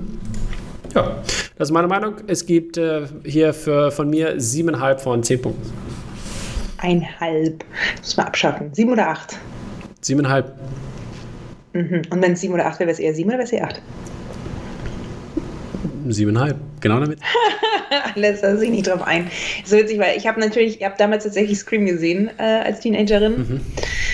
Aber vor allen Dingen erinnere ich mich einfach daran, wie viele Idioten die Scream-Maske mhm. in ihren Autos mhm. auf die Sitzkopfstützen machen. Und ich denke mir mal so, alles, was ich an Horror hasse, ist kulminiert darin, dass Idioten die Scream-Maske auf die Kopfstützen ihrer Autos machen. Es ist immer jemand, den du kennst. Ich meine, sehr gutes Marketing. yes, exactly. It's always dudes I know. Ja, Never nee.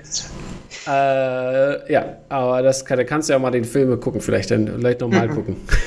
No, also lohnt sich auf jeden Fall da die, die wie gesagt, die Metaebenen zu betrachten, weil es ist wirklich gut gelungen. Gut.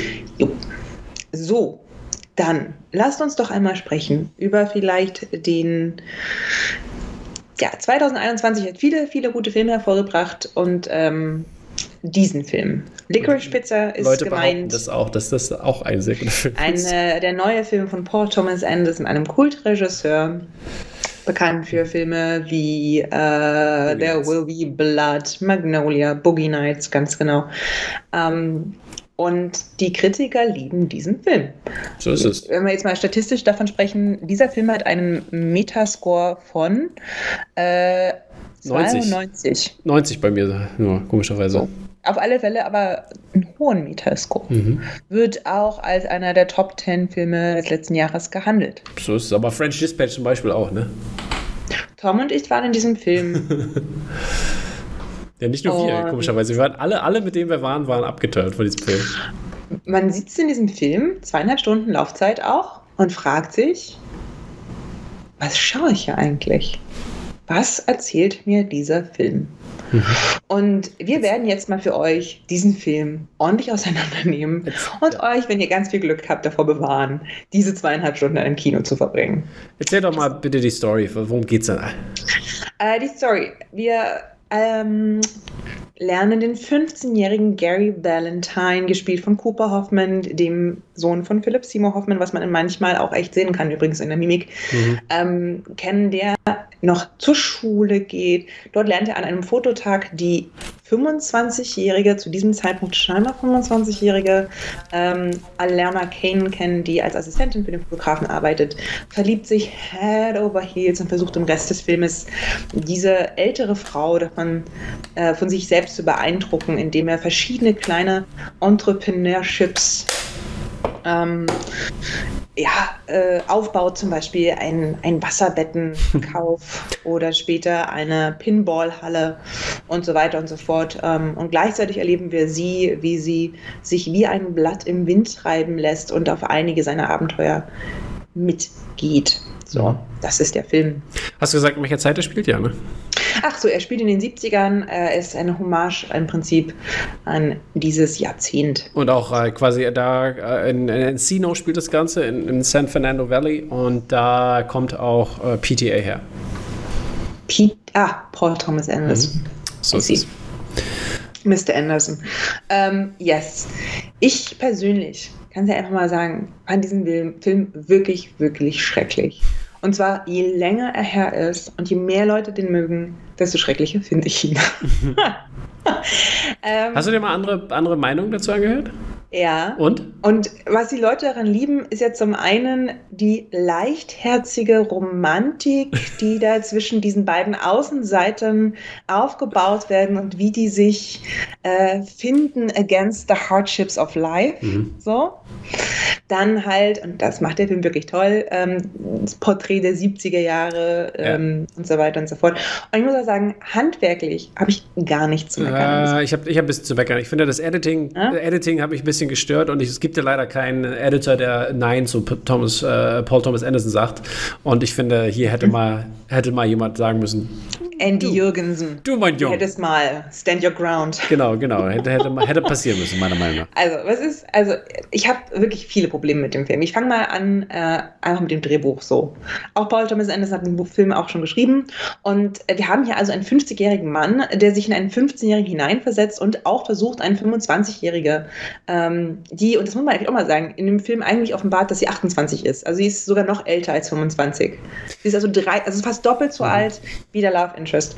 Ähm, und äh, in, in, diese beiden versucht sich hineinzuversetzen und mir irgendwie glaubhaft zu verkaufen, dass sie sich ineinander verlieben können.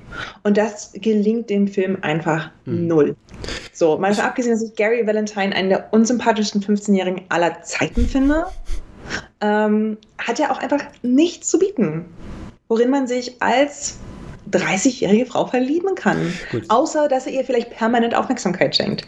Man muss ja sagen, wir haben ja nicht in den äh, 70er Jahren im San Fernando Valley gewohnt, deswegen wissen wir auch nicht vielleicht, wie die Menschen dort waren. Aber äh, du hast schon recht, was du, mit, dem, was du sagst. Ich, ich fand, äh, ähm, was, was, was, ich, was ich dem Film gutheißen muss, fand ich halt äh, diese, ähm, dieser, dieser Business, dieser Business-Gedanke.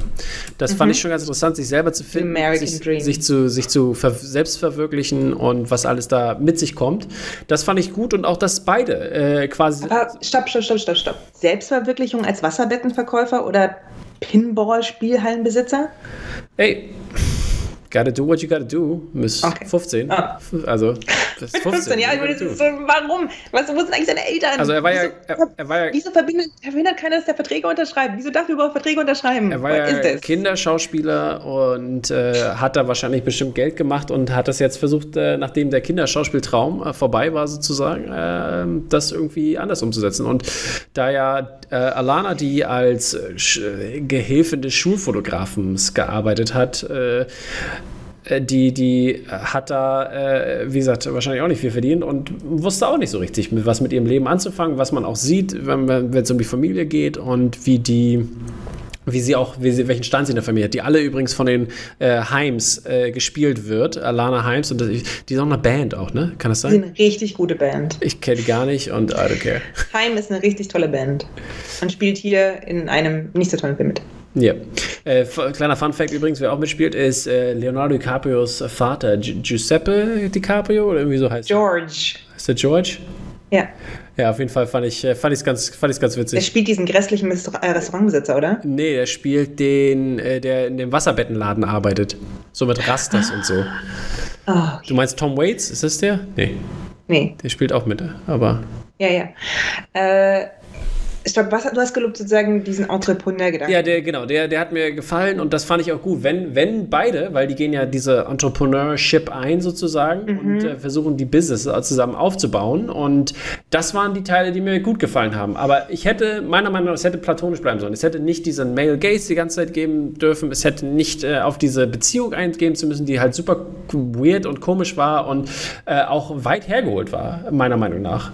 Ähm, und weißt du, woher das kommt? Dass diese Frau Frau, dass die Frauenfigur einfach gar keine eigene Agenda hat, sondern dass sie einfach nur da, also nur als Knetmasse mhm. für die Männerfigur da ist. So, was will sie eigentlich? Wenn sie einen guten Job will, mhm. na dann soll sie einen suchen. Mhm. Und ich, ey, ähm, ja, Surprise, einen guten Job kriegst du halt nicht von 15-Jährigen im Wasserbettengeschäft. Mhm.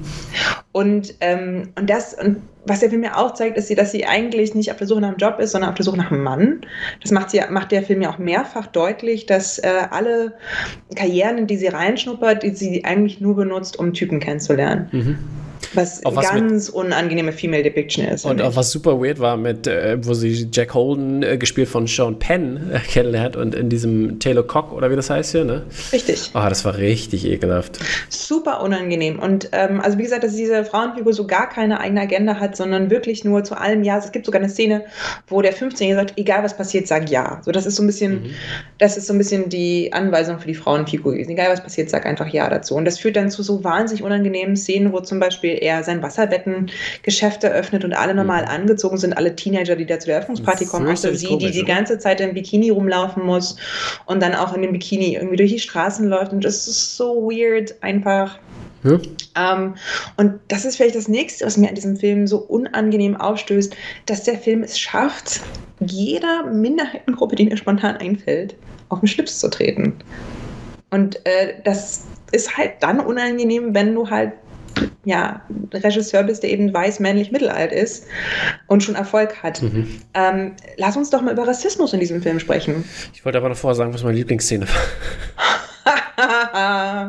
Gut, lass uns erst über deine Lieblingsszene sprechen und dann lass uns darüber sprechen, wie unangenehm rassistisch dieser ja. Film ist. Also meine Lieblingsszene war die äh, Wasserbettenszene, die, ähm, die bei Bradley Cooper stattfand. Also alles, was mit Bradley Cooper war und den, äh, wo äh, Alana äh, Heim äh, den, den Truck gefahren hat.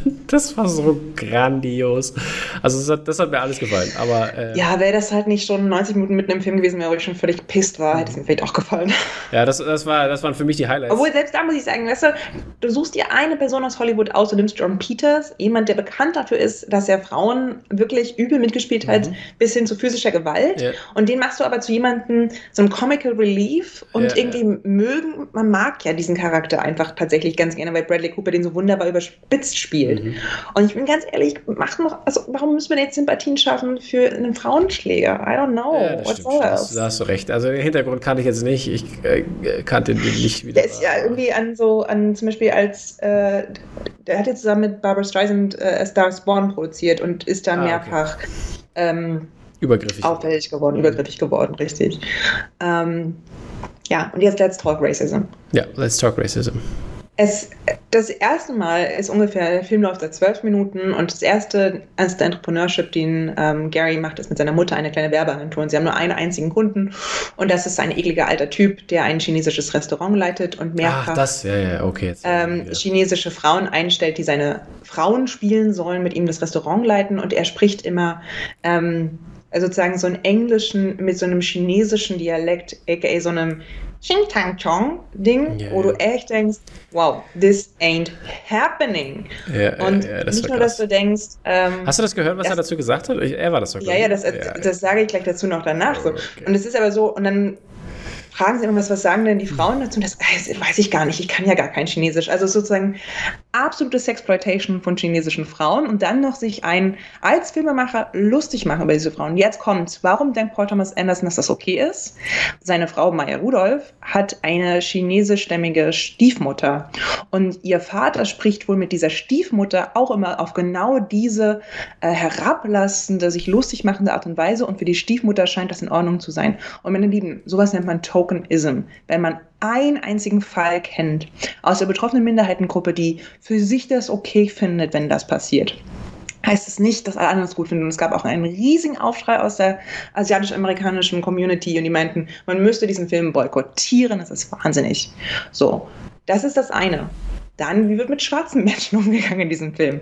Es gibt eine einzige schwarze Person und ganz ehrlich, in den 70er Jahre Kalifornien gab es wohl mehr schwarze Menschen als diese eine einzige Person und das ist eine, eine foxy Person, die ihm das Wasserbett verkauft mit Hilfe ihrer Sexualität und sozusagen schwarze Frauen nur exotisch als Sexobjekt darzustellen. Leute, are we still doing this? Yep. Nein, machen wir nicht. Und dann, die sozusagen schwarze Männer kommen gar nicht vor, außer in einer Erzählung von Penn, dass zwei seiner besten schwarzen Freunde Kongo enthauptet wurden. Das heißt, schwarze, Stimmt, schwarze Menschen werden also oh nur ähm, genannt als Leute, die völlig sinnlose Gewalt in rückständigen afrikanischen Ländern erleben und äh, ausüben. I mean, what the fuck? So. Und dann hast du halt irgendwie ähm, Alana, die jüdisch ist und die scheinbar vor allen Dingen auf Geld aus zu sein scheint, was irgendwie eins der typischen Topper ist, die bei Juden erzählt sind, die auch gar nicht mehr gehen. Ähm, das ist also so weird. Das war einer der Gründe, warum sie wahrscheinlich bei diesem Politiker später anfängt. Ähm, ist genau das. So, das war das. Wie, wie über Frauen in dem Film gesprochen wird, habe ich Ihnen schon auch irgendwie erklärt, dass es ekelhaft ist. Frauen haben Agenten, Frauen haben Motivation jenseits davon, dass sie dem 15-Jährigen gefallen wollen.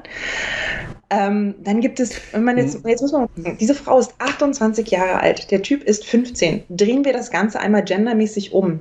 wäre dieser Film über einen 28-jährigen Mann, dessen Love Interest ein 15-jähriges Mädchen gewesen wäre. Was hätten wir geschrien? Wir hätten geschrien, Pädophilie-Alarm! And it is. Weil mit 15 bist du halt einfach noch offensichtlich ein Kind. So, auch in den 70er Jahren warst du mit 15 was, noch ein Kind. Was, äh, ich wollte noch mal ganz kurz zurück zu Maya Rudolph auch, die hat ja auch mitgespielt. Welch, was, wen hat die ja. nochmal gespielt? Die spielt äh, den Casting-Direktorin. Ah, stimmt, ja, ja, ja, okay. Genau, und, ähm, und dann kommt sozusagen das, äh, also am Ende des äh, Filmes unterhält sich Alana mit ähm, dem Freund des Politikers, in den sie so ein bisschen verknallt ist. Also er ist quasi homosexuell Ach, und der krass, sagt ja. so, oh, wir stehen vor allem immer auf Arschlöcher und so weiter und so fort. Und da macht sie bei ihr Klick, dass sie ihr Arschloch wirklich liebt.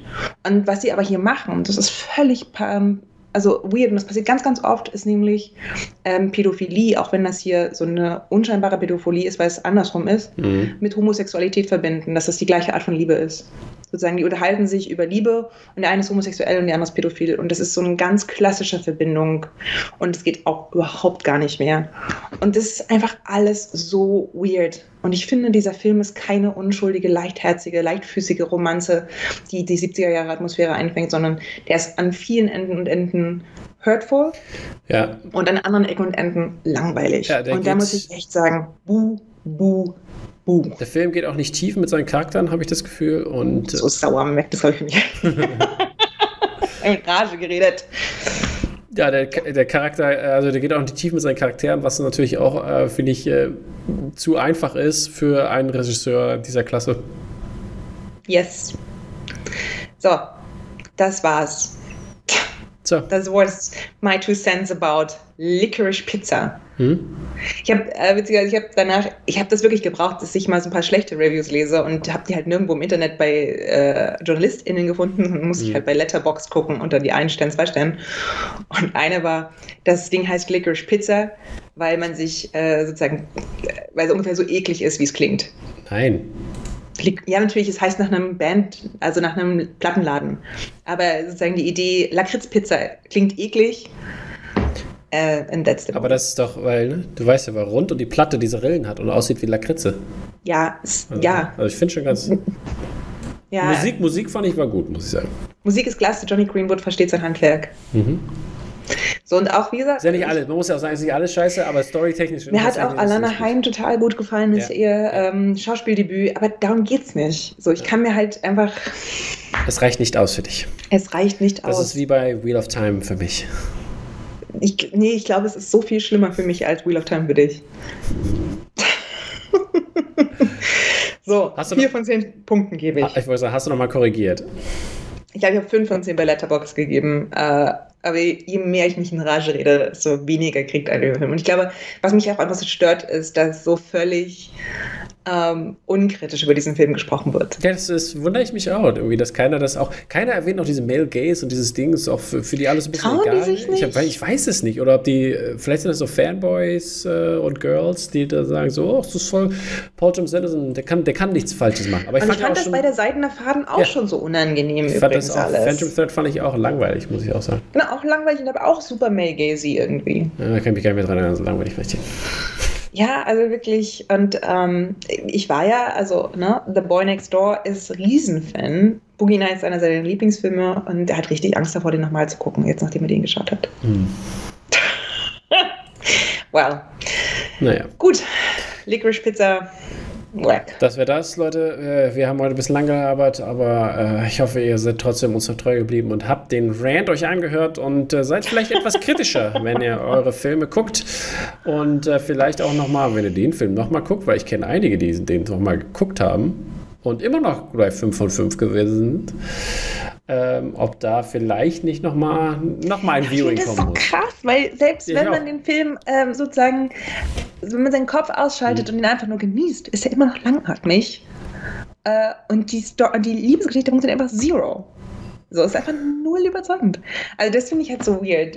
Ist das so eine, vielleicht ist es so eine, so eine Vorstellung davon, dass man als 15-jähriger Boy eigentlich geil findet, mit einem 28-Jährigen zusammen zu sein? I don't know.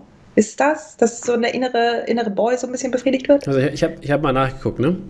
Ich, ja. ich habe hier ähm, bei, bei, meiner Freundesliste, ich nenne keine Namen hier, aber das ist, was sie vergeben haben. Ich sage vielleicht, soll ich männlich und weiblich noch dazu sagen?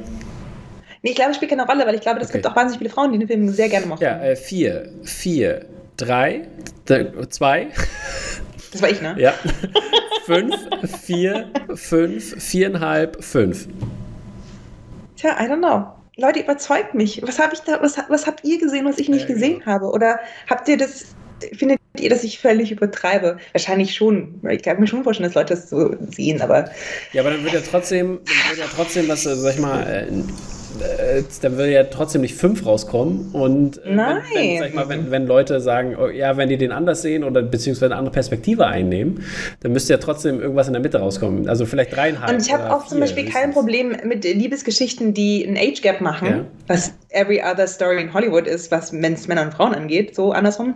Aber zum Beispiel, ich, ich habe damals Harold und Mord geliebt, aber Harold ist auch 18, davon abgesehen. er ist auch im konsensfähigen Alter. Ähm, ne? Aber hier ein 15-Jähriger, mit dem kannst du auch Machtspiele machen. Und sie macht übrigens auch Machtspiele mit ihm. Sie hält ihn immer wieder hin. Sie holt ihn ran, stößt ihn ab. Mhm. So. Also ganz klassische Machtspiele. Ja. Grauenvoll. Ja.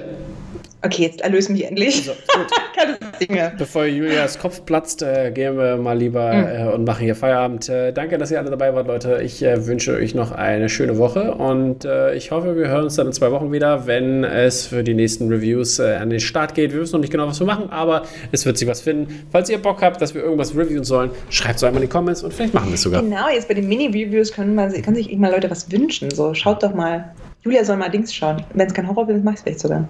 So ist es. Oder Tom soll mal links schauen. Genau, Tom soll mal schauen.